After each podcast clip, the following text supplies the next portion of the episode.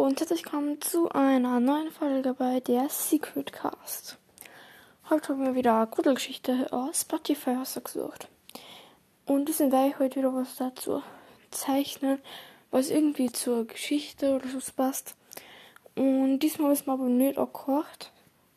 Deswegen weiß ich prinzipiell selber nicht, was auf uns zukommt, ob es jetzt wirklich gruselig wird oder ob es nicht so gruselig wird, keine Ahnung. Und ja. Was ich nur kurz sagen wollte, dass Servi Podcast jetzt immer so ein, also dass die Zuhörer jetzt immer so einen kurzen Namen, also so, ja, zum Beispiel, ich werde es jetzt mal so erklären.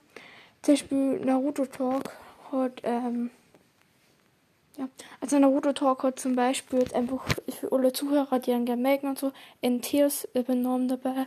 Und ja, ich würde nämlich überlegen, ob ich vielleicht auch sowas mache und, weil sehr viele Podcasts jetzt sowas machen und deswegen haben wir überlegt, sehr sowas mache. Ja, sehr schlau bin ich. Auf jeden Fall hätte ich die Überlegung gehabt, dass ich zum Beispiel Secret nehme. Also für alle, die eben für Secret, für Secret sein, also zum Namen dann noch, dann schreiben sie eben Secret. Oder, also erstmal einfach mal so Abstimmung machen, ob man Secret nehmen oder SC, also für Secret Cast oder ob wir es gleich lassen sollten. Schreibt einfach mal in die Kommentare, wie ihr das so findet. Und ja, schreibt einfach lassen, machen und wann, wann wir es machen, was und ja. Das war nicht alles, was ich nicht labern wollte. Die labert jetzt erst schon Minuten. Und deswegen beginnen wir mit der Geschichte. Es war zwei Uhr in der Nacht, als es an meiner Tür klingelte. Es war eine regnerische, stürmische Nacht. Ein Gewitter war aufgezogen. Leise schlich ich durch den Flur und schaute durch den Türspion. Niemand war zu sehen. Ein Spalt breit öffnete ich die Tür. Davor lag ein Paket. In der Angst, dass irgendein Einbrecher hervorspringen würde, packte ich es blitzschnell und schmiss die Tür wieder zu. Es schien auch niemand mehr draußen zu sein. Nur der prasselnde Klang des Regens. Ich öffnete das Paket. Darin war eine alte Kassette. Wer benutzt denn heutzutage noch Kassetten? Es donnerte in dem Moment. Mein Vater hatte in seinem alten Arbeitszimmer noch einen Rekorder. Ich war ganz alleine zu Hause. Ohne zu klopfen ging ich in das Arbeitszimmer und legte die Kassette ein, spulte an den Anfang und drückte den Knopf. Willkommen bei den Gruselgeschichten zum Einschlafen. Hier findest du die besten und gruseligsten Geschichten meines YouTube-Kanals. Wie ein Hörspiel oder Hörbuch. Lehne dich zurück, schließ die Augen und hör die Geschichten zum Einschlafen. Oder auf langen Fahrten, zum Runterkommen nach der Schule, Arbeit oder Uni. Ich habe früher Kassetten als Kind gehört. Heute streamt man eher. Und jetzt beginnen Nummer 1. Paranormale Creepypasta. Dies ist eine fiktionale Geschichte. Vier Jugendliche, zwei Mädchen und zwei Jungs, waren am 5. Juli 2020 in Brandenburg unterwegs. Aufgrund der aktuellen Reisewarnung hatten sie ihren Sommerurlaub nach Deutschland verlegt. Sie planten einen Campingtrip. Sie wollten zu Fuß von Brandenburg aus bis zur Ostsee laufen durch viel bewaldetes und abgelegenes Gebiet. Sie hatten Zelte mit dabei. Hier in der Einsamkeit würden sie keinen stören. Sie wollten immer nachts ihr Lager aufschlagen, wie auch an diesem Abend. Doch statt heißem Sommerwetter war ein Gewitter aufgezogen. Langsam rollte der Donner über die deutsche Provinz. Und die vier bekamen es mit der Angst. Sollen wir nicht lieber zur nächsten Straße und per Anhalter in eine Stadt fahren? Gewitter draußen können gefährlich sein. Bisher ist es noch weit weg, antwortete eines der Mädchen. Marlene. Aber wenn es näher kommen sollte, bin ich dafür. Christian, der wie eine Art Anführer der Gruppe war, sagte, also meine App zeigt, dass das Gewitter an uns vorbeiziehen wird. Also lass unsere Zelte aufschlagen.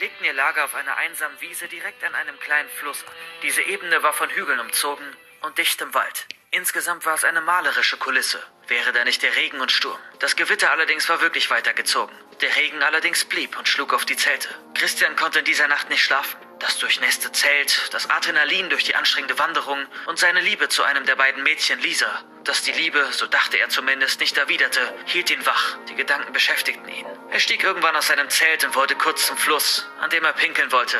Er musste mal. als er auf einmal etwas hörte. Zunächst dachte er, es wäre das Heulen des Windes. Doch es war etwas anderes. Eine Sirene. Eine Sirene mitten im Wald? Bildete er sich das gerade nur ein? Nein. Nein, es war echt. Wacht auf, Leute, wacht auf! Irgendwas ist passiert! Hört ihr das denn nicht? Christian schrie so lange herum, bis alle Beteiligten aus den Zelten gekrochen kamen, müde sich die Augen reibend. Das, das ist Siren Head, sagte Lisa. Diese Legende im Internet. Ich habe diese Videos gesehen, auch von diesem komischen Jero oder wie der heißt. Die soll mit ihrer Sirene Leute anlocken. In Wäldern. Erzähl nicht so einen Unsinn. Lass uns lieber herausfinden, woher die Töne kommen. Am Ende ist irgendwo wirklich was passiert. Aber, aber sie kommen doch aus dem Wald. Wollen wir wirklich in der Nacht tiefer hinein? Vielleicht ist was Wichtiges, vielleicht braucht jemand Hilfe. Oder irgendeine Katastrophe. Marlene war auf Lisas Seite. Und wenn es doch das ist, was dieses Siren Head will, die gibt es nicht, Mann. Das ist eine verdammte urbane Legende. Glaubst du als nächstes an den Slenderman? Los, holt die Taschenlampen. Wir schauen nach, was da los ist. Die vier marschierten mit Taschenlampen immer tiefer in den Wald. Die Sirene wurde lauter. Stopp, stopp. Irgendwo hier muss sie sein, rief Christian. Irgendwo hier muss sie sein. Christian blieb stehen. Lasst uns kurz hier bleiben. Äh, Leute, wo, wo ist eigentlich Marlene? Lisa, die, du warst doch die ganze Zeit bei ihr. Ich habe keine Ahnung, wo Marlene ist. Sie war eben noch vor ein paar Sekunden neben mir. Okay, vielleicht ist sie irgendeine andere Abzweigung gegangen. Marlene! Marlene? Sie war weg. Wir müssen zusammenbleiben. Hat jemand ein Handy? Ruft sie an. Die Handys sind doch in den Zelten. Okay, gut, okay. Lasst uns zurück zum Lager rennen, so schnell wir können. Und dort rufen wir die Polizei. Los! Die drei rannten los. Christian vorne weg, so schnell er konnte. Doch auf einmal stolperte er über eine Wurzel und fiel in eine Schlucht. Mühsam kletterte er heraus, aber seine beiden Freunde waren nicht mehr hinter ihm. Sie waren verschwunden. Aber auch die Sirene hatte aufgehört. Es schien, als hätte dieser Siren Head, was er wollte. Christian erreichte das Lager. Und hier wartete zu seiner Überraschung Tobi, sein Kumpel. Aber von Lisa und Marlene war keine Spur. Als er Tobi sah, freute er sich wenigstens. Einer hat es geschafft. Doch dann erkannte er, dass Tobi schwer blutete. Sie, sie hat sie geholt. Sie hat die beiden geholt. Es, Es ist keine Legende!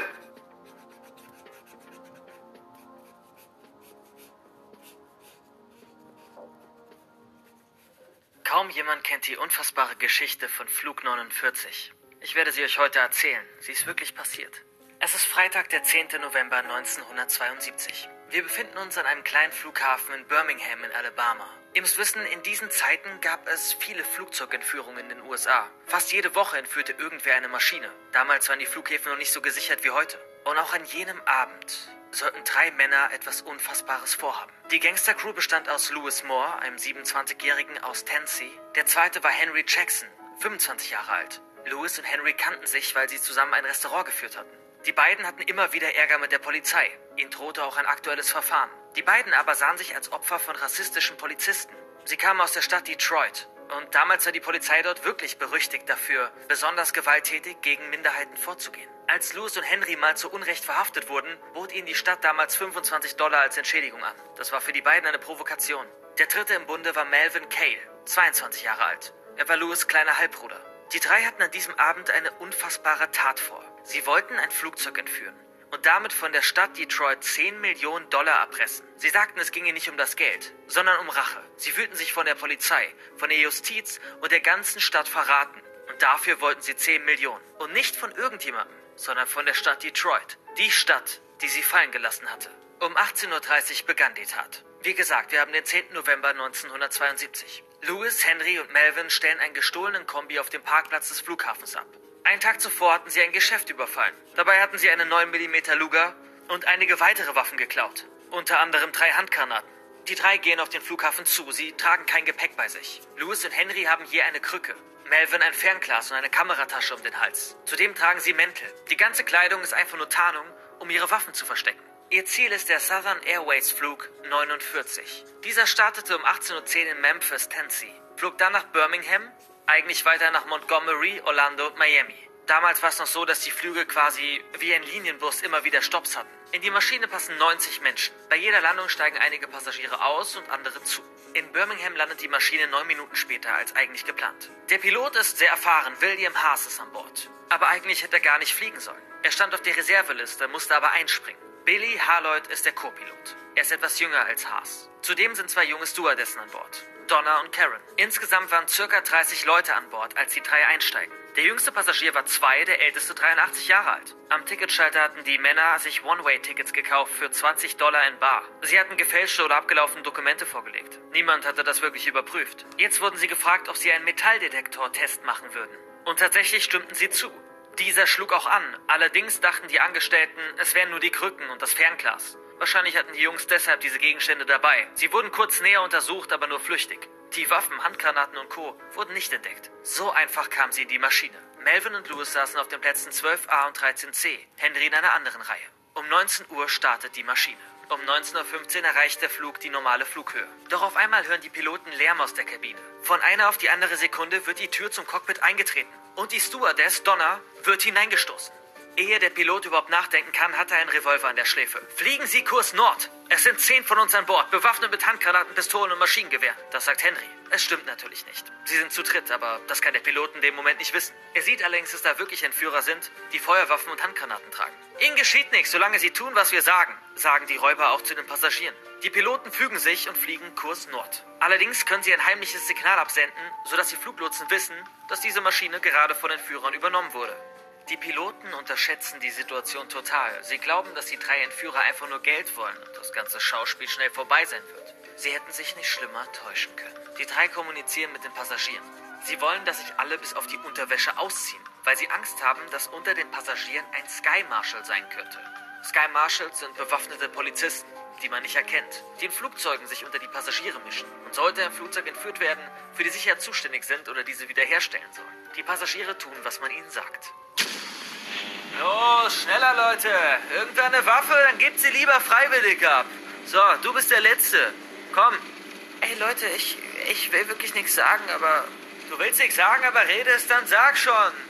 Naja, aber ihr habt jetzt hier diese ganze Kleidung und die Handtaschen, die auf dem, auf dem Gang liegen. Was ist, wenn ihr da drüber fallt? Und ihr habt Handgranaten, Mann, die können in die Luft gehen, wenn ihr stolpern solltet. Ah, der Junge ist schlau, der Junge ist schlau. Hey, Flugbegleiterin, kommt und räumt die ganzen Sachen ins Heck. Stimmt, der hat recht. Wenn wir da drüber stolpern, würde es nicht so gut ausgehen. Darf ich euch noch was fragen? Komm schon, Junge, du hast uns einen guten Tipp gegeben. Was willst du wissen? Komm. Warum, warum tut ihr das eigentlich alles? Mein Junge, hör mir zu. Da gibt es eine bestimmte große Stadt in diesem Land, die uns schweres Unrecht angetan hat. Wir werden sie dafür zahlen lassen. Es gab ein Problem an Bord. Und zwar die Tankfüllung war nicht hoch genug, um bis nach Detroit zu fliegen. Und dementsprechend sagte der Pilot, ey Leute, wir können nicht mehr so weit fliegen. Und die Täter antworteten ihm nicht. Dieses Nicht-Antworten interpretierte er als ein Signal, dass er wieder umdrehen sollte und landen sollte. In Birmingham, dort, wo sie gestartet waren. Er redet also mit den Fluglotsen, wir kommen gleich wieder, wir landen. Aber Henry, einer der drei Entführer, rastete auf einmal aus. Nimm diesen Schrotthaufen hoch, wir landen hier nicht. Er witterte wohl eine Falle. Henry übernahm das Zepter und entschied sich für den Flughafen in Jackson, Mississippi. Dort wollten sie landen, um neu aufzutanken. Mit den Passagieren an Bord entstand eine fast schon normale Beziehung. Als der zweijährige Junge, ich hatte ja erwähnt, dass es der jüngste Passagier war, zu weinen anfing, durften die Flugbegleiter Essen und Cocktails verteilen. Um 20 Uhr, also circa eine Stunde später, landete das Flugzeug dann in Jackson, Mississippi. Das FBI war vor Ort. Allerdings trauten sie sich nicht, einen Zugriff zu wagen, da sie noch zu wenige Informationen hatten. Die Entführer hingegen forderten per Funk an, sie wollten nur einen einzigen Mann, der das Flugzeug auftanken würde. Das FBI konnte nichts anderes tun, als dieser Forderung nachzukommen. Zwölf Minuten dauerte es, dann war die Maschine wieder betankt. Nachdem der Tankwagen wieder das Rollfeld verließ, musste der Pilot die Maschine wieder starten. Es war 20.35 Uhr, als Flug 49 wieder in der Luft war. Henry forderte den Piloten auf. Wir fliegen jetzt nach Detroit. Es war ein ganz komisches Verhältnis zwischen den Entführern und den Piloten. Auf der einen Seite hielten sie ihnen manchmal die Handgranaten an den Kopf. Dann wiederum sprachen sie fast freundschaftlich mit den Vornamen sich an, wie Kumpels. Auch die anderen an Bord durften ihre Kleidung wieder anziehen. Und wie gesagt, es gab auch Essen. Sie waren auf dem Weg nach Detroit, ihr großes Ziel zu erreichen, diese Stadt zu erpressen. Doch dann kam ihnen eine Sache in die Quere. Und zwar ein Unwetter. Es gewitterte. Ein Schlag erschütterte die Maschine. Als das geschah, wussten die Entführer, es ist ernst. Der Pilot hatte sie davor gewarnt, wir können nicht landen dort. Aber jetzt verstanden sie es wirklich. Zunächst sagten sie, er solle einfach Kreise fliegen über die Stadt. Henry selbst übernahm das Funkgerät und drohte der Stadt mit dem Tod von allen Leuten an Bord, wenn sie nicht das machen würden, was die drei forderten. Er wollte mit dem Bürgermeister reden, dem Bezirksstaatsanwalt und dem Polizeichef. Wir halten dieses Flugzeug so lange in der Luft, bis wir von der Stadt Detroit 10 Millionen Dollar und 10 Fallschirme bekommen haben. Das waren seine Worte. Das FBI informierte den Bürgermeister. Der allerdings wusste nicht, wo er die 10 Millionen Euro herbekommen sollte. Der Stadtrat würde sie nicht bewilligen. Zudem war man kurz vor den Wahlen. Da wollte man nicht 10 Millionen an Erpresser bezahlen. Die Stadt nahm das Ganze offensichtlich nicht besonders ernst und hatte niemals ernsthaft vor, 10 Millionen Dollar zu bezahlen. Wer eher vorhatte, das Ganze zu bezahlen, war die Fluggesellschaft selbst. Sie wollten ihre Kollegen freikaufen. Allerdings hatte man nicht so hohe Bargeldreserven. Zudem wollten die Täter ja explizit das Geld von der Stadt Detroit haben. Dennoch packte die Fluggesellschaft alles Geld, was sie hatten, zusammen und flogen in die Richtung der entführten Maschine. Im Cockpit war mittlerweile nicht mehr Henry, sondern Louis. Und jetzt kam es zu einer bizarren Szene. Henry schlief einfach an Bord ein, mit der Handgranate in der Hand. Wir haben mittlerweile nach 0 Uhr. Fünf Stunden, nachdem die drei an Bord gegangen sind. Die Maschine kreist zunächst weiter über Detroit. Aber unter ihnen in der Stadt kümmert sich keiner wirklich um das Geld. Der Pilot sagte mal wieder, ey Jungs, der Tank äh, hält auch nicht ewig. Lewis ergreift das Funkgerät und sagt, sie werden sich in das Gerichtsgebäude mit dem Flugzeug stürzen, sollte die Stadt das Geld nicht bezahlen. Der Pilot wirkt auf die Entführer ein und sie einigen sich auf einen Kompromiss. Sie werden nochmal zwischenlanden in Cleveland und dort nachtanken. Henry, mittlerweile wieder wach, fordert Aufputschmittel für die Piloten. 0.30 Uhr landen sie in Cleveland. Zunächst kommt niemand zum Tanken, weil die Techniker am Flughafen das nicht wollen. Sie haben Angst. Ein FBI-Agent übernimmt diesen Job, nachdem er vorher eingewiesen werden musste. Wertvolle Zeit vergeht. Henry dreht durch mittlerweile. Er will schon jemanden erschießen, doch dann kommt endlich der FBI-Agent, der eingewiesen wurde mit dem Tankwagen. Weitere FBI-Agenten wollten sich eigentlich anschleichen. Melvin allerdings entdeckt sie. Henry droht per Funk mit Handgranaten. Also ziehen sich die FBI-Agenten wieder zurück. Jetzt machen die Entführer etwas ganz Unerwartetes. Als die Maschine wieder startet, wollen sie nicht wieder nach Detroit, sondern sie fliegen nach Kanada, nach Toronto. Per Funk sagen sie, man solle dorthin das Lösegeld bringen. In Toronto wird der Flughafen abgesperrt. Nur drei Maschinen kommen näher. Nummer 1 Flug 49, wo die drei Entführer an Bord sind. Dann eine Maschine mit dem Lösegeld, zumindest das, was die Airline zusammengekratzt hatte. Und eine weitere aus Atlanta. In dieser dritten Maschine ist neues Personal, eine neue Crew, die die mittlerweile total übermüdeten Piloten ablösen soll. Das wissen aber die Entführer nicht und die Piloten an Bord auch selbst nicht, wer oder was in dieser dritten Maschine sind. Also findet der Pilot eine Notlüge und rettet so vielleicht alle. Denn er sagt, das Lösegeld sei so viel, dass man dafür zwei Maschinen bräuchte. Alle drei Maschinen landen in Toronto. Es ist 4.30 Uhr.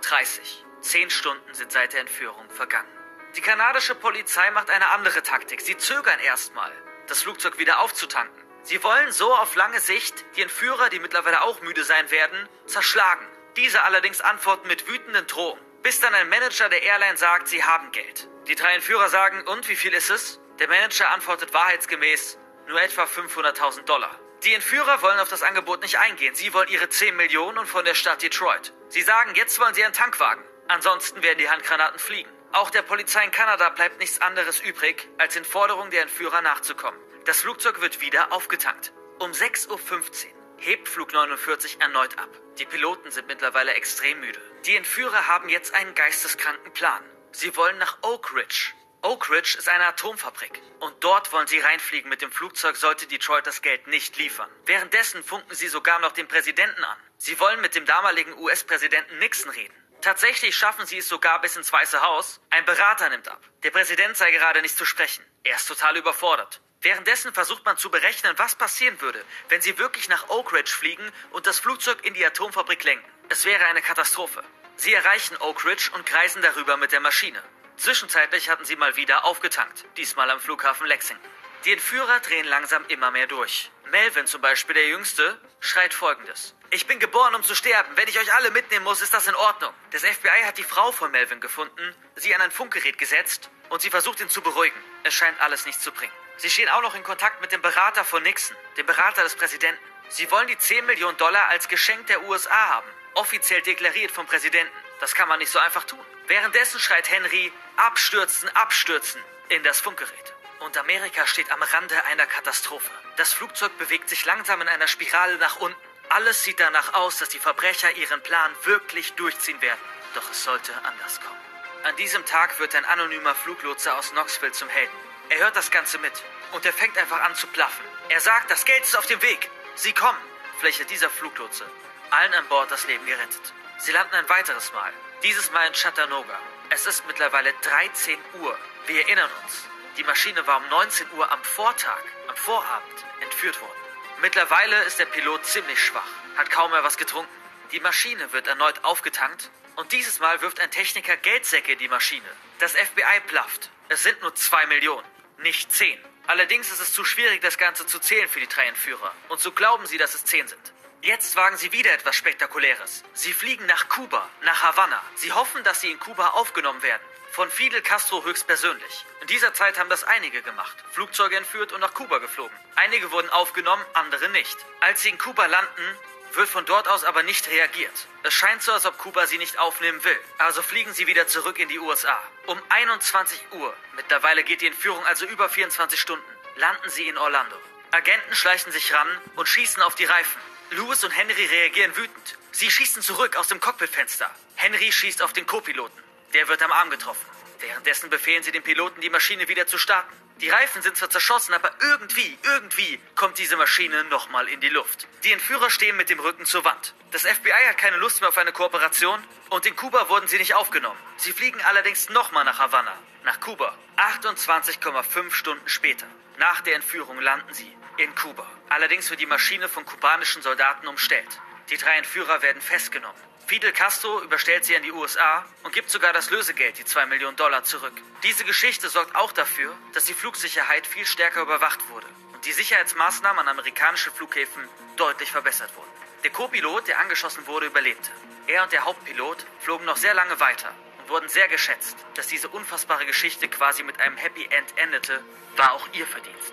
Die unfassbare Geschichte von Flug 49. Instagram Horror Stories zum Einschlafen. Geschichte Nummer 1. Das Date. Mein Name ist Derek und ich habe ein Sprichwort, das ich immer zu sagen pflege. Instagram ist das neue Tinder. Mir persönlich sind Dating-Apps suspekt, weil es ist so offensichtlich. Da geht's nur ums eine. Ich schreibe, wenn überhaupt, Frauen auf Instagram an. Und ich weiß, einige werden denken, das ist doch gar nichts anderes. Für mich irgendwie schon. Natürlich, wenn ich die DMs meiner weiblichen Freunde durchschaue, bin ich nicht der einzige Typ auf der Welt, der auf diese Idee gekommen ist. Es leiden bei fast jeder täglich irgendwelche mehr oder weniger dubiose Typen in die DMs. Mit teilweise echt ekligen Anmachen. Manchmal sind sie auch kreativ. Ich wollte besser sein als die meisten. Kreativer, lustiger. Und so fing diese ganze Geschichte an.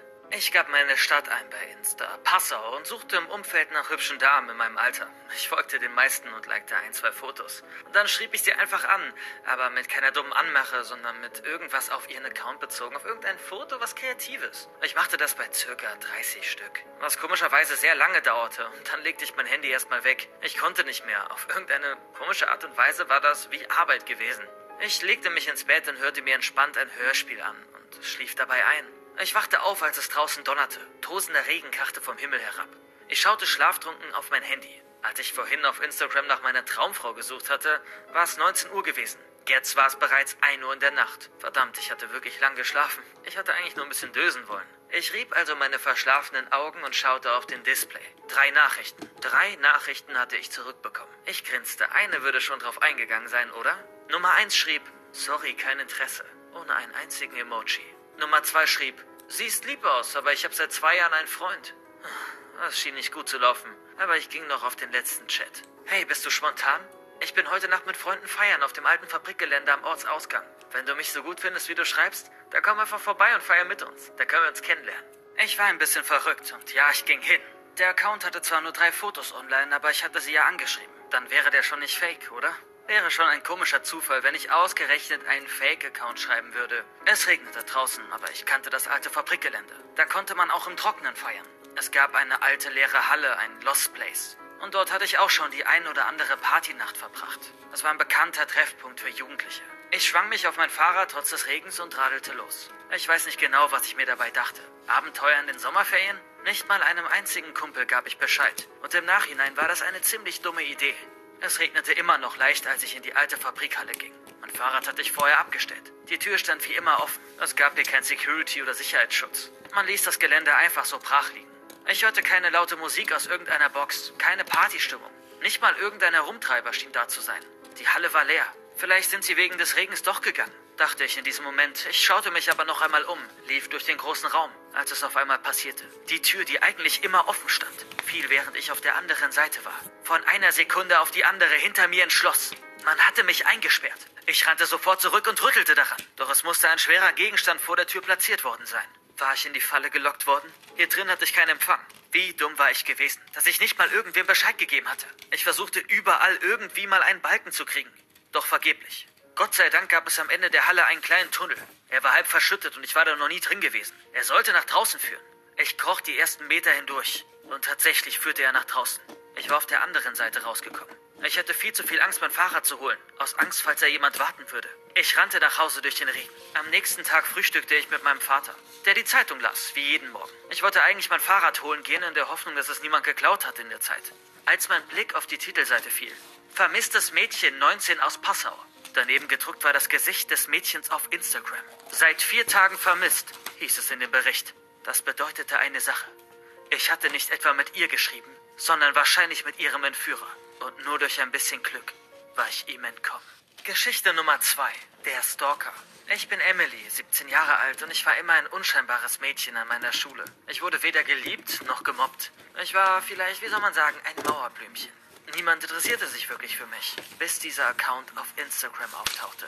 Emilys Leben gefilmt. Das war der Name. Zunächst ohne Profilbild, ohne einen einzigen Beitrag. Der Account schrieb mir, Hey Emily, ich liebe deine langen blonden Haare. Du kriegst an der Schule nicht die Aufmerksamkeit, die du verdienst. Das werde ich ändern. Danke, aber ich will keine Aufmerksamkeit. Wer bist du? schrieb ich zurück. Der, den du nie beachtest. Danach war erstmal Funkstille.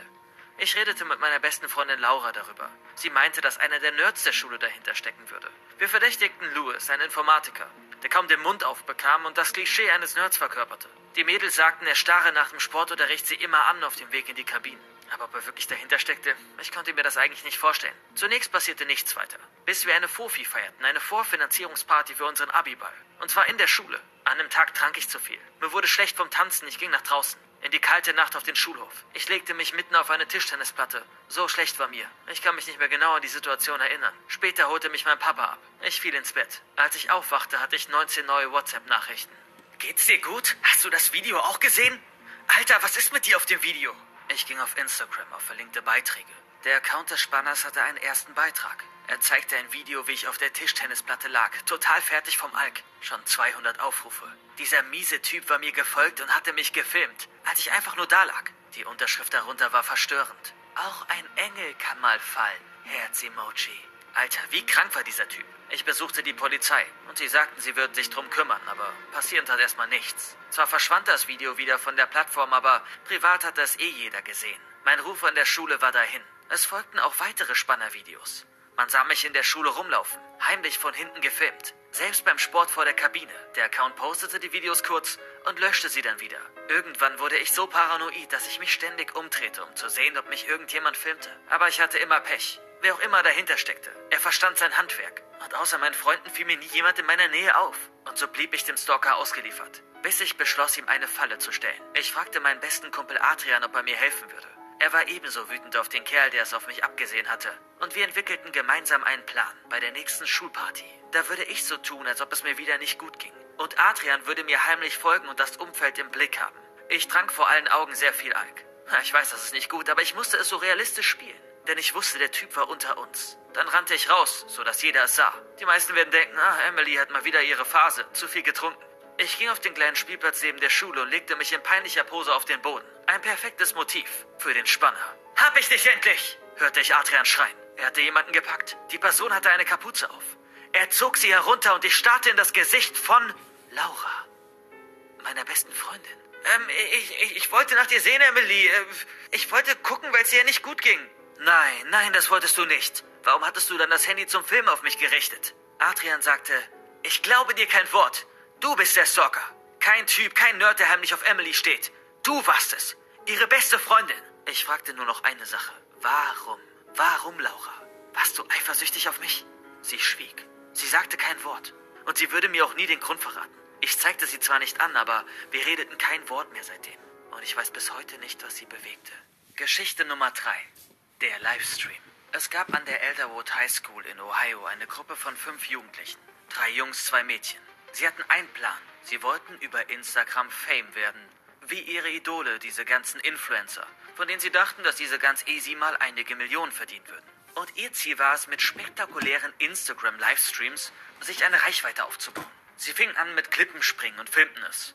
Naja, sie hatten 73 Zuschauer live. Und das waren vor allem die Leute aus der Schule, die sie seit Tagen bearbeitet hatten. Bitte, bitte, schaltet unbedingt ein. Also versuchten sie eine Reihe anderer Instagram-Livestreams. Aber die Zuschauerzahl blieb überschaubar, bis sie sich entschieden, etwas Neues zu versuchen. Etwas Verrückteres, etwas Gruseliges, das die Leute schocken würde.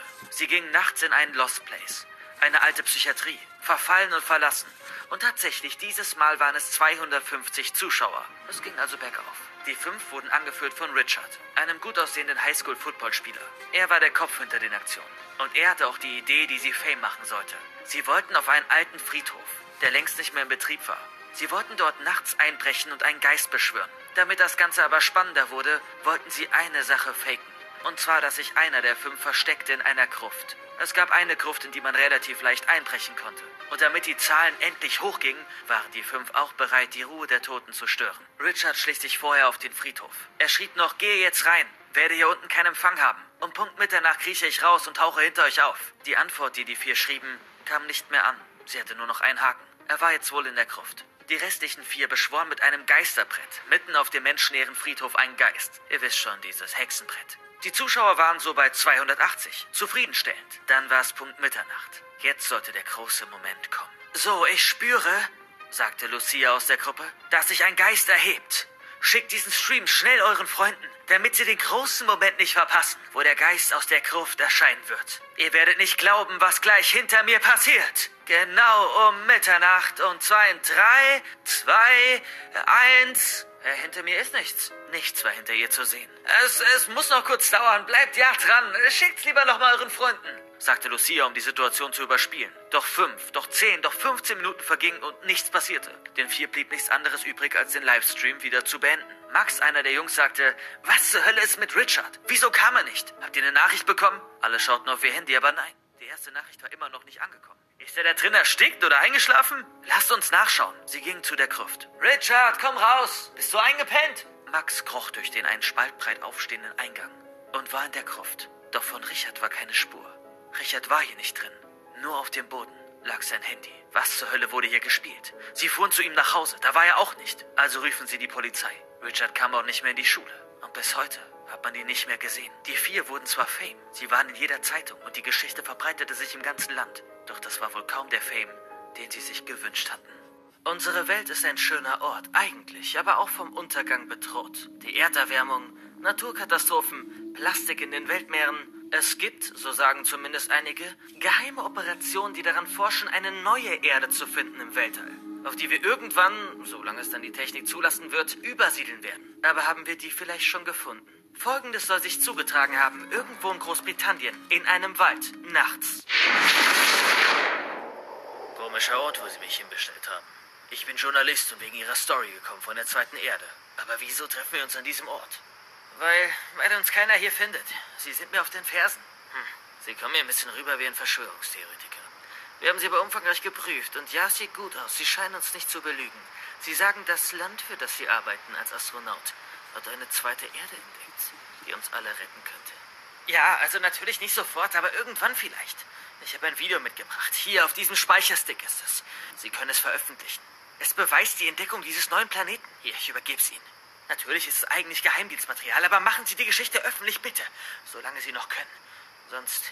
Sonst wird Ihnen keiner mehr glauben. Gibt es sonst noch Kopien von diesem Video? Nein, Sie haben jetzt die einzige. Okay, also nehmen wir an, das Video ist echt. Warum will Ihr Geheimdienst nicht, dass die Menschen wissen, dass es diesen Planeten gibt? Ihr könnt uns doch alle retten. Weil, weil Sie nicht wollen, dass er alle rettet, sondern nur die Richtigen sollen gerettet werden. Und wer sind die Richtigen? Das weiß ich nicht. Nur, dass sie mich jagen seit Wochen. Ich lebe wie ein Dieb auf der Flucht. Aber die Öffentlichkeit, die Welt muss das erfahren. Ich dachte, meine Kindeskinder werden die Erde im Endstadium erleben, weil wir diesen Planeten so zerstört haben. Wir werden es nicht wieder gut machen. Aber es kann eine zweite Chance geben. All das besser zu machen. Einen zweiten Planeten. Hey, was war das gerade? Ich, ich habe irgendeinen Knacken gehört. Danke übrigens für den Speicherstick, aber ich bin kein Journalist. Hände nach oben, Sie sind umstellt. Wir haben 20 Männer dieses Waldstück umrunden lassen. Keine Heldentaten, keine Fluchtversuche. Geben Sie sofort Ihr Handy her. Sie sind kein Journalist? Ja, okay. Hier ist mein Handy. Okay, danke. Erledigt ihn, Männer. Jawohl, Sir. Ich übernehme das. Wurde wirklich ein Planet entdeckt, der der Erde so ähnelt und den man theoretisch bevölkern könnte? Und wurde versucht, das Ganze zu vertuschen? Gibt es Hinweise auf eine solche Story oder ist sie komplett nur ausgedacht?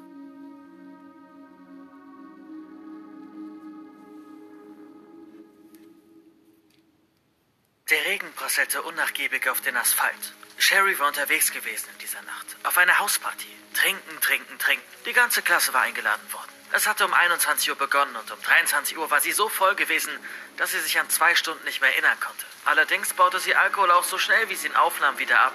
Und mittlerweile konnte sie schon wieder fast normal laufen. Von der Party in der Villa eines Schulkumpels waren es vielleicht zwei Kilometer zu ihrem Nachhause. Sherrys Eltern waren getrennt. Sie wohnte bei ihrer Mutter, aber die war verreist geschäftlich. Ihr Papa konnte sie leider nicht abholen, da mit Kollegen heute eine Weihnachtsfeier hatte. Aber er hatte ihr regelmäßig geschrieben. Er würde ihr auch ein Taxi bestellen, bat er an. Nein, schrieb Sherry. Sie könne den Weg auch nach Hause laufen. Es waren ja nur zwei Kilometer. Jetzt lief sie die weiten Straßen entlang der Vorstadt, der noch nie irgendetwas passiert war. Es war ihr einfach langweilig. Der Alkohol wirkte und alle paar Meter musste sie sich hinsetzen. Es war kalt, aber zum Glück nicht so kalt, wie sie es erwartet hatte. Der Winter war auch nicht mehr das, was er mal war, dachte sie. Wenigstens ein Vorteil des Klimawandels. Zwei Kilometer. Normalerweise brauchte sie dafür vielleicht 25 Minuten, wenn sie langsam lief. Dieses Mal dauerte es fast eine Stunde. Aber dabei merkte sie, wie mit jedem Schritt der Alkohol weniger wurde. Pass hier auf dich auf. Es sind um die Uhrzeit komische Typen unterwegs, schrieb ihr Vater. Sie antwortete nicht. Er machte sich Sorgen, das war ja auch süß. Aber sie war 18 mittlerweile. Sie konnte jetzt machen, was sie will. Auf der Feier hatte sie Streit gehabt mit ihrer besten Freundin. Ein Eifersuchtsdrama. Der Typ, auf den die stand, Leon, hatte sie die ganze Zeit angeflirtet. Und als Sherry betrunken dann ein bisschen mitgemacht hatte, war ihre Freundin ausgedeckt. Jetzt hasste sie sie. Dann war da noch die Schlägerei gewesen. Drei Jungs hatten sich im Vorgarten geprügelt. Den Grund wusste sie nicht mehr. Vielleicht ging es um ein Mädchen. Vielleicht aber auch einfach nur zu viel Alkohol. Und verletzter Stolz. Endlich war sie angekommen vor ihrem Haus. Ihr Handy vibrierte. Es war wieder ihr Vater. Bist du gut zu Hause angekommen? Mehrere Fragezeichen. Ja, schrieb sie. Sie war quasi zu Hause, aber noch stand sie auf der Straße. Aber das musste er nicht wissen. Ihr Vater hatte ihr die ganze Nacht schon Nachrichten geschrieben. Das war schon süß, sehr fürsorglich. Sie hatten eigentlich kein besonders gutes Verhältnis. Aber er gab sich in letzter Zeit mehr Mühe. Sie wollte ihren Schlüssel gerade herauskramen, doch fand ihn nicht in der Jackentasche. Hoffentlich habe ich ihn nicht vergessen. Die Straße war menschenleer. Musste sie jetzt den Schlüsseldienst rufen? Auf einmal hörte sie doch ein Auto heranrauschen. Es war ein Geländewagen und sie erkannte es. Es war das Auto ihres Vaters. Er hielt direkt neben ihr an. Was zur Hölle? Es war ihr Dad. Er machte das Fenster runter. Suchst du vielleicht einen Schlüssel? Bist du nicht auf einer Weihnachtsfeier? lallte sie. Nein, bin ich anscheinend nicht. Was machst du hier? Du hast mir doch die ganze Nacht geschrieben. Das stimmt. Ich brauchte ja ein Alibi. Ein Alibi? Was redest du? Steig ein. Nein, ich will ins Bett. Steig ein. Das war keine Frage. Nein, Papa, was ist denn los? Jetzt stieg er aus und bewegte sich auf sie zu. Sie bekam es mit der Angst. Was war nur mit ihm los? Sie wich zurück, aber war sehr langsam aufgrund des Alkohols. Er hatte etwas in der Hand. Es war ein Tuch. Er holte sie leicht ein und drückte sie ins Gesicht. Und das Chloroform fing an zu wirken. In dieser Nacht sollte sie sterben. Getötet vom eigenen Vater, der einen kranken Komplex gehabt hatte. Er hatte alles vorgetäuscht, die ganzen Nachrichten in der Nacht, um das perfekte Alibi zu haben. Er war lange auf der Weihnachtsfeier geblieben, hatte die Nachrichten von dort aus geschickt.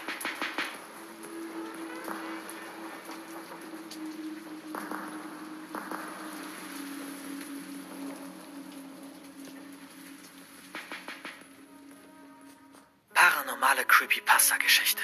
Ich denke mal, alle, die Snapchat benutzen, kennen die Snapchat-Karte. Für die, die es aber nicht benutzen, will ich es einmal kurz erklären. Ich, das ist Alicia. Ich bin 18 Jahre alt. Es war vor einem Jahr, als ich Snapchat ausprobierte. Und die Snapchat-Karte zeigt eine Figur, die euch darstellt, ein Avatar quasi. An dem Ort, in dem ihr euch befindet. Ob zu Hause, in der Schule oder auf der Straße unterwegs. Eure Freunde können anhand dieser Karte sehen, wo ihr euch befindet. Und ihr auch von euren Freunden. Eigentlich cool, oder? Naja, auf der anderen Seite könnte euch jemand so leicht stalken. Gut, normalerweise sieht man nur seine Kontakte dort, nicht fremde Personen oder Wesen. Es war im Sommer 2019, also einer Zeit, in der man noch rausgehen durfte, als mein bester Freund Linus 18 wurde. Er hatte dafür eine alte Hütte gemietet, die einem örtlichen Verein, der sich für Natur interessierte, gehörte. Wie gesagt, er hatte diese Hütte gemietet und sie lag abseits unserer Kleinstadt, in einer relativ abgelegenen Gegend. Eine Hütte, in der sich kein Nachbar je über die laute Musik beschweren würde. Der perfekte Ort für einen 18. Geburtstag, umgeben von Wäldern und Feldern. Ewig lang. Die Anfahrt war nur über eine schlechte Feldstraße. Das Auto meiner besten Freundin blieb fast stecken. Als wir ankamen, wurde gegrillt und gefeiert. Die Stimmung war ausgelassen, aber um 1 Uhr gingen schon viele. Und am Ende waren wir nur noch zu viert. Die letzte Runde. Linus, mein bester Freund, der 18 geworden war, sein Kumpel David, Saskia, meine beste Freundin und ich, Alicia. Wir entschieden uns ein komisches Spiel zu spielen, das sich Linus ausgedacht hatte. Und zwar fangen bzw. verstecken. Aber nicht so wie ihr es kennt, langweilig, sondern über die Snapchat-Map. Wir sehen quasi die Bewegung der anderen und müssen sie fangen über diese Karte. Ey Freunde, Daumen nach oben, weil das wirklich eine gute Spielidee ist eigentlich. Lasst mal einen Daumen nach oben da, wenn ihr das auch so seht. Linus und David zählten bis 200. In der Zeit durften wir uns weit über die Felder und Wälder verteilen. Sie würden unsere Position über die App sehen und uns jagen. Wir mussten also auf der Flucht bleiben. Es war natürlich stockdunkel. Unser Handylicht zeigte uns den Weg. Saskia wählte eine andere Taktik als ich. Sie meinte, wir sollen uns trennen, damit die Jungs es nicht so einfach haben. Sie rannte in einen der dichten Wälder, immer tiefer rein. Das wäre mir zu gruselig gewesen. Ich ging auf eins der Felder. Deswegen hatten es die Jungs zunächst auf mich abgesehen. Ich rannte zwar weg, aber wegen der Snapchat-Map sahen sie genau meine Bewegung und konnten mich so einkreisen. Sie hatten mich. Jetzt war aber noch die Frage, wo zum Teufel war Saskia? Wir drei suchten jetzt gemeinsam. Und die Karte zeigt uns ihren Avatar mitten im Wald. Die finden wir nie, scherzte Linus. David holte Taschenlampen aus der Hütte. Dann gingen wir in diesen Wald. Doch Saskia blieb nicht einfach stehen. Sie lief immer tiefer hinein. Die Gegend war wie gesagt sehr abgelegen der Wald mehrere Kilometer lang. Und irgendwann dachten wir, es reicht doch mal. Sollen wir noch Stunden nachwandern? Doch dann passierte etwas Unfassbares. Eine weitere Person erschien auf der Snapchat-Karte. Es war kein einfacher Fehler oder so. Auf all unseren Handys erschien eine weitere Person. Und es war keiner unserer Kontakte. Eine schwarz gekleidete Person. Mit weißem Gesicht ohne Gesichtszüge. Direkt im Wald neben Saskia war es der Slenderman. Wie konnte das bitte sein? Er bewegte sich auf sie zu, mit rasender Geschwindigkeit. Gebannt starrten wir auf unsere Handys. Es dauerte nicht lange, dann holte diese dunkle Figur Saskia ein. Die beiden überlappten sich auf der Map. Und dann verschwanden sie beide. Wir rannten sofort zu der Stelle. Wir wollten wissen, was da los war. Doch als wir ankamen, lag nur noch ihr Handy auf dem Boden. Ausgeschaltet. Bis heute ist sie nie wieder aufgetaucht.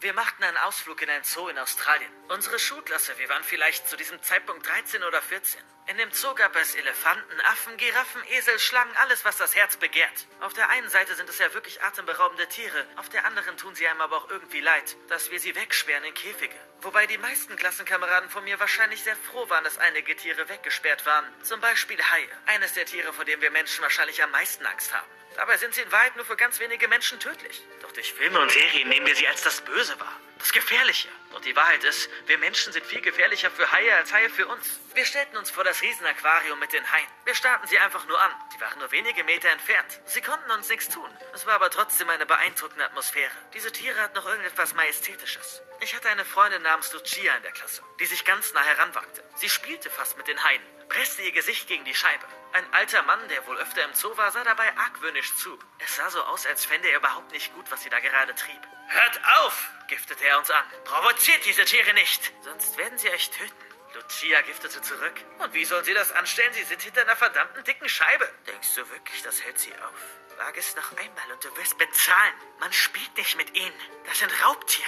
Er drehte sich um und ging. Wahrscheinlich wollte er uns nur Angst machen. Erreichte damit aber genau das Gegenteil. Als wir den Zoo verließen, schlug Lucia mir und zwei Kumpels vor, dass wir nachts in den Zoo einbrechen sollten. Wir waren dumm und naiv und jugendlich und hielten es für eine witzige Idee. Der Zoo war nicht allzu gut gesichert. Es gab einen Zaun, über den wir locker drüber klettern konnten. Und keine Alarmanlage ging los. Wir waren also drin. Lucia wollte unbedingt zu ihren Haien. Also wagten wir uns zu dem Aquarium. Es war recht unheimlich. Kein Mensch weit und breit. Nur die Haie schwammen ruhig und gleichmäßig. Lucia presste ihr Gesicht an die Scheibe. Wenn das der alte Mann sehen könnte, sagte sie und lachte. Doch dann geschah's. Ein Hai schwamm auf sie zu mit voller Geschwindigkeit und prallte gegen die Scheibe. In dieser Nacht starb Lucia. Nicht von den Haien, von denen wurde sie nicht gegessen oder so, sondern vom Glas. Aber die Vorhersage des alten Mannes war wahr geworden. Sie hätte sie nicht provozieren sollen.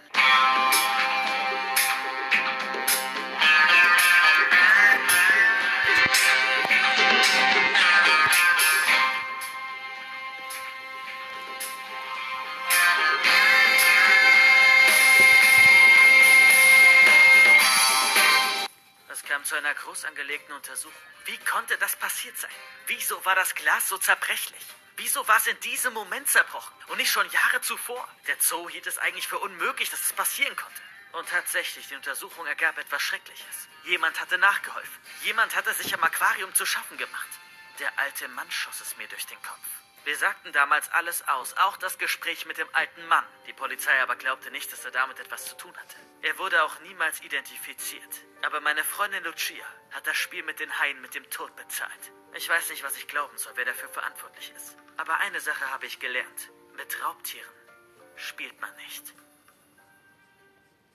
Samantha war ein wunderschönes 19-jähriges Mädchen, die in die Abschlussklasse ihres Gymnasiums ging. In diesem Jahr sollte sie ihr Abitur machen. Ihre Freunde beschrieben sie auch schon mal als naiv. Ihr schrieben öfter Jungs auf Instagram, die sie treffen wollten auf ein Date, aber sie antwortete nie, weswegen sie auch einige für arrogant hielten. Aber sie wollte sich auf ihren Abschluss konzentrieren. Sie wollte mal Medizin studieren und dafür brauchte sie gute Noten. Ihre Nummer gab sie eigentlich nie Fremden. Weder auf der Straße noch auf Insta und Co. Und Tinder besaß sie auch nicht. Als sie eine unbekannte Nummer schrieb, war sie direkt misstrauisch. Es war eine Sprachnachricht. Hallo Samantha, gehe heute nicht in die Schule, sonst wird dir etwas passieren. Mehr nicht. Das Profilbild war ein comichaftes Mädchen, wie aus einem schlechten Horrorfilm. Ging sowas schon wieder los? Irgendwelche gruseligen Kettenbriefe? Wenn du das nicht zehnmal weiterschickst, dann wirst du heute Nacht ums Leben kommen. Samantha war naiv, aber nicht so leichtgläubig auf diese Nachricht reinzufallen. Sie schrieb nur, wer ist da? Und sie ging trotzdem in die Schule, fuhr wie immer mit dem Fahrrad hin. Doch auf dem Weg passierte es. Sie wartete gerade an einer roten Ampel, als ein Blumentopf von einem Balkon herab Richtung Straße fiel. Er landete nur knapp neben ihr. Um einen Meter hätte er sie getroffen und sie hätte eventuell aus der Höhe der Top sterben können. Zufall? Sie schrieb der komischen Nummer zurück. Warst du das? Ich werde dich blockieren.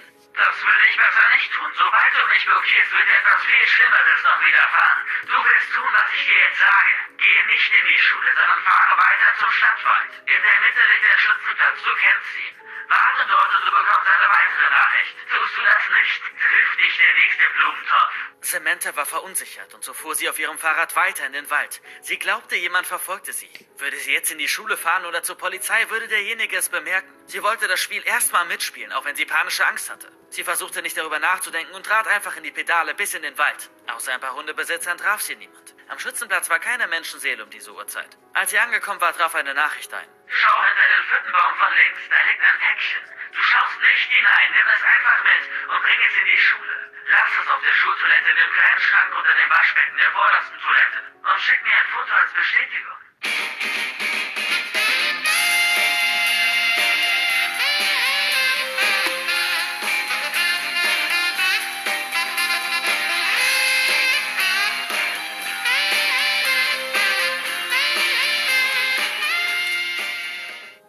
Samantha war verwirrt. Ja, hinter dem Baum war ein Paket. Es war nicht schwer, aber etwas nicht Legales drin? Sie dachte nicht lange nach. Sie wollte gar nicht wissen, was drin war. Sie schrieb nur, okay, aber dann lässt du mich in Ruhe und fuhr mit dem Fahrrad zur Schule. Sie versteckte es unter dem Waschbecken und schickte dann ein Foto. Danach ging sie in den Unterricht. Die erste Stunde hatte sie bereits verpasst. Am Nachmittag erst meldete sich die Nummer wieder. Nein, Samantha, es ist nicht vorbei. Es hat gerade erst angefangen. Ab jetzt wirst du für mich arbeiten. Wurde sie da gerade als Kurier eingesetzt? Sollte sie irgendwelche illegalen Substanzen von A nach B bringen? Als junges Mädchen unauffällig und würde nicht durchsucht werden von der Polizei? Das werde ich nicht zurück. Ich blockiere dich und gehe zur Polizei. Damit fasste sie ihren ganzen Mut zusammen. Ein Foto kam zurück, noch bevor sie den Blockieren-Knopf drücken konnte. Es zeigte sie, wie sie das Paket entgegengenommen hatte. Es war doch jemand auf dem Schützenplatz gewesen, der sie heimlich fotografierte. Du wirst mich nicht blockieren, denn dann schicke ich dieses Foto der Polizei und du wirst verhaftet. Denn was du diesem Paket da hattest, weil etwas verboten ist. Und du hast es deponiert. Was willst du von mir? schrieb Samantha und schaute sich nochmal ihr eigenes Foto des Pakets an, was sie als Bestätigung geschickt hatte. Darauf stand in schwacher Schrift ein Name, der so klein aufgedruckt war, dass sie ranzoomen musste. Es war ihr in echt überhaupt gar nicht aufgefallen. Momostoya, was auch immer das bedeutete. Sie schrieb es in den Chat. Wie kommst du darauf? Woher kennst du dieses Wort? Der Typ war anscheinend zu dumm und hatte vergessen, diesen Namen zu entfernen. Sie schrieb zurück. Keine Ahnung, was das heißt, aber ich werde es googeln. Dann weiß ich vielleicht mehr über dich. Dann drehen wir das Spiel mal um. Nein, du wirst dieses Wort nicht googeln oder 15 Sekunden später bist du tot. Das schwöre ich. Der Typ schien aggressiv zu werden. Sie gab es ein. Sie überflog die Suchergebnisse. Doch kurz darauf kam jemand rein. Starb Samantha wirklich in dieser Nacht? Wurde sie ausgenutzt, aber fand etwas über ihren Peiniger raus, weswegen sie sterben musste?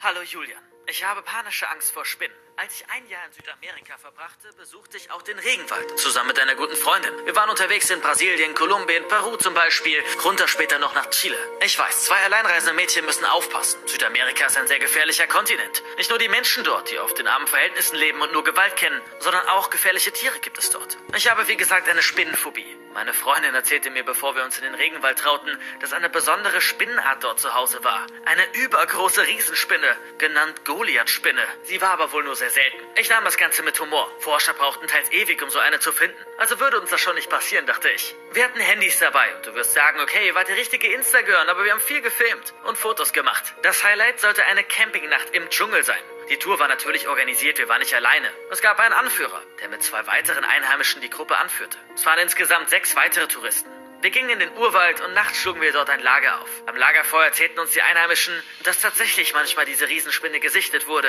und dass man sich bei den Dschungeldörfern erzählte, dass die Goliath-Spinne sich manchmal Teenager suchen würde und zu sich nehmen würde. Sie würde die Leute in Trance versetzen, sodass sie nicht bei Bewusstsein wären. Alles Legenden lachten sie dann, während wir eine Gänsehaut bekommen hatten. Und dann gingen wir schlafen. Ich träumte schlecht in dieser Nacht von einer riesigen Spinne und wachte schweißgebadet auf. Die Phobie war wieder da. Ich leuchtete in mein Zelt. Nichts war hier. Keine Schlange, keine Riesenspinne. Nichts war in meinem Zelt. Aber auch nicht meine Freundin. Wo war sie? Daumen hoch, wenn ihr in dieser Situation auch mega Angst gehabt hättet. Ich meine ganz ehrlich, Freunde, ihr habt einen Albtraum, Riesenspinnen, wacht auf, nachts im Dschungel, im Zelt und eure Freundin ist weg? Daumen nach oben, wer in dieser Sekunde auch mega Panik bekommen hätte. Oder bin ich der einzige Schisser, Freunde? Se seid mal ehrlich. Ich will die Daumen sehen. Und jetzt machen wir weiter. Wo war sie? Den Büschen, vielleicht kurz pinkeln? Ich schaute raus. Die restlichen Zelte sahen normal aus. Aber ich sah sie nicht. Vielleicht war sie wirklich nur auf Toilette. Deswegen wollte ich nicht laut rumschreien und alle wecken. Ich schaute auf mein Handy, es war zwei Uhr nachts. Und auf einmal sah ich sie. Sie lag schlafend auf dem Waldboden, kurz neben der Feuerstelle. War sie schlafgewandelt? Ich wollte ein Foto schießen als Erinnerung oder ein Video machen und sie damit am nächsten Morgen ärgern. Ich machte also Kameralicht an und fing an zu filmen. Doch auf einmal erschrak ich. Hinter ihr war eine verdammte Riesenspinne. Ich schrie so laut auf, dass das gesamte Camp inklusive meiner Freundin aufwachte. Alle kamen angerannt aus den Zelten und die Spinne war weg. Aber ich hatte mir das nicht eingebildet. Ich hatte sie auf Kamera. Am nächsten Morgen waren wir so glücklich, dass wir die Nacht überlebt hatten. Meine Freundin konnte sich das nicht erklären, sie war noch nie schlafgewandelt. Wir zeigten das Video rum in der Gruppe und alle fanden es unfassbar. Wir hatten tatsächlich ein seltenes Exemplar auf Kamera. Kurz hinter meiner Freundin. In der nächstgrößeren Stadt entschieden wir uns, es auf YouTube hochzuladen. Ganz ehrlich, es hätte Millionen Klicks bekommen. Doch irgendwas schien nicht zu funktionieren. Als wollte YouTube nicht, dass wir das Video hochladen. Es löschte es immer wieder. Immer kam eine Fehlermeldung. Verdammt, wir wollten es doch mit der Welt teilen. Unser Bus ging bald. Aber es ging nicht. Dann der letzte Versuch. Es war wahrscheinlich der zehnte. Bitte, YouTube, löscht das Video nicht, flehten wir es quasi an. Das half alles nichts. Wieder dieselbe Fehlermeldung. Wir fuhren weiter in einem Überlandbus durch Südamerika. Dort hatte man natürlich kein Netz. Wir wollten es später in der nächsten großen Stadt Freunden schicken, die es dann versuchen sollten hochzuladen. Doch dann hielt der Bus abrupt auf dem Weg an. Banditen hatten ihn angehalten. Sie raubten alle Passagiere aus. Auch uns. Sie nahmen unser Geld und unsere Handys. Und damit auch unsere einzigen Beweise, dass diese Geschichte je stattgefunden hatte. Geschichte Nummer 1. Im März 2019 warnte die Polizei in Texas vor einem grausamen Killer, der zuvor an seine Opfer Instagram-Sprachnachrichten verschickte.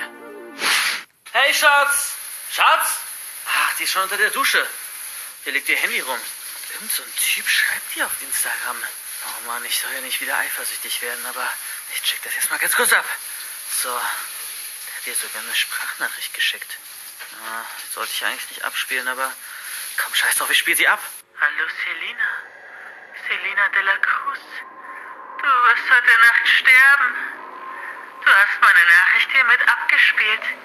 Und jetzt wirst du mir nicht mehr entkommen. Heute sterben.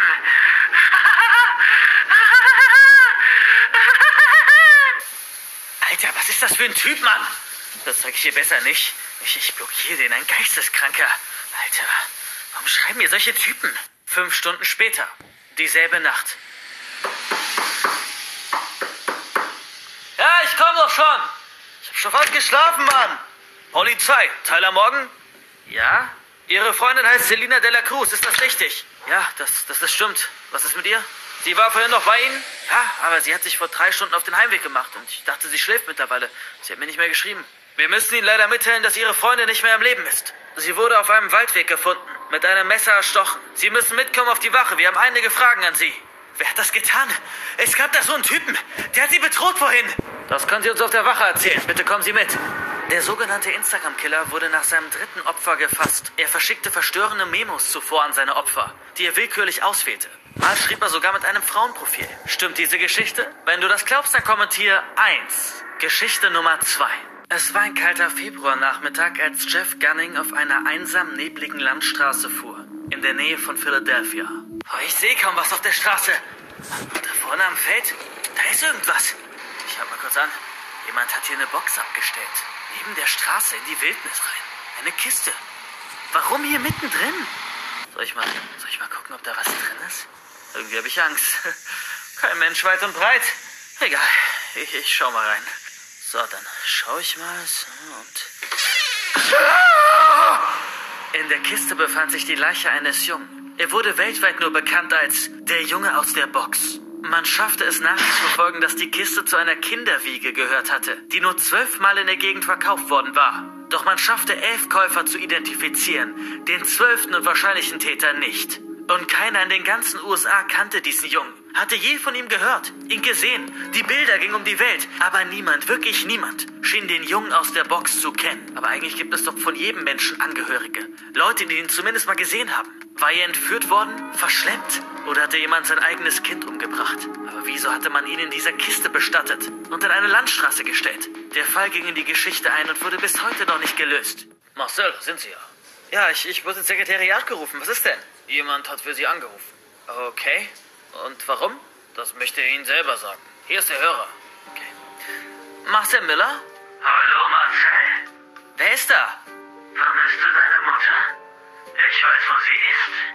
Wer ist da? Es hatte alles damit angefangen, dass ich nach Spanien gezogen bin. Auf ein teures Internat. Mein Vater müsste ihr wissen, starb kurz nach meiner Geburt. Er war Geschäftsreisender und viel in Entwicklungsländern unterwegs. Und von einer seiner Reisen kam er nicht mehr zurück. Es hieß, es habe dort Ausschreitung gegeben. Seine Leiche aber wurde nie gefunden. Rebellen hatten angeblich seinen Reisetrupp verschleppt und getötet. Meine Mutter reiste auch viel umher. Sie hatte die Geschäfte meines Dads übernommen nach seinem Tod. Sie reiste aber nicht mehr in Krisengebiete. Sie hatte sein Unternehmen zudem vergrößert. Und wir waren zu Millionären geworden. Klingt schön, oder? Eine tolle Kindheit war es trotzdem nicht. Wir zogen nämlich viel umher, von Land zu Land. Meine Mutter war nie zu Hause, oft Wochen oder gar Monate nicht. Ich war dann immer alleine. Alleine mit mir selbst und alleine mit der Welt. Dann war sie auf einer Reise in Südamerika, in Kolumbien, und meldete sich tagelang nicht. Das war für mich nichts Neues. Doch dann kam eine komische Nachricht. Hallo, mein Sohn.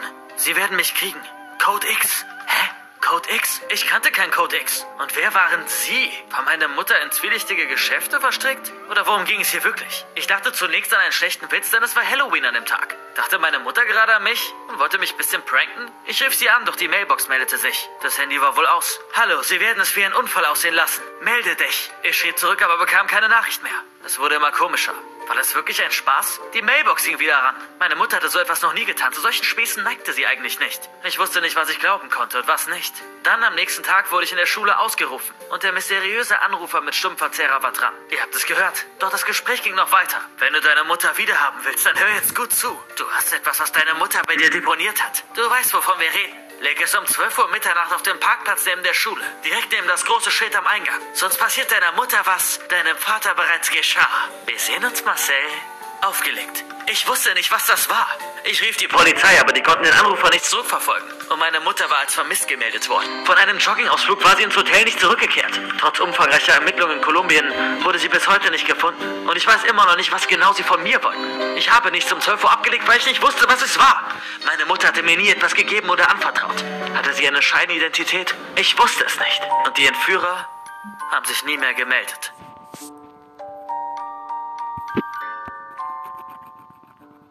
Paranormale Creepypasta. Dies ist eine fiktionale Geschichte. Ich habe ein Trauma aus meiner Kindheit. Ich war sieben Jahre alt und ging zur Grundschule. Eines Tages brach ein Feuer aus. In unserer Schule. Ich war zu dem Zeitpunkt weg von meiner Klasse auf der Toilette. Alle wurden evakuiert. Aber mich hatten sie irgendwie vergessen. Die Alarmanlage tönte ohrenbetäubend laut. Ich wusste nicht, was ich tun sollte. Ich war noch so klein, also schloss ich mich in der Toilette ein und hoffte, es würde einfach vorbeiziehen. Aber das Feuer griff von Raum zu Raum über und ich wäre da drin wahrscheinlich gestorben, während die Alarmsirene schrillte. Hätte nicht ein todesmutiger Feuerwehrmann mich befreit. Er hatte mein Schreien gehört und war ins Gebäude hineingelaufen. Seit diesem Tag höre ich immer noch diese Sirene in meinen Träumen und rieche noch den Rauch.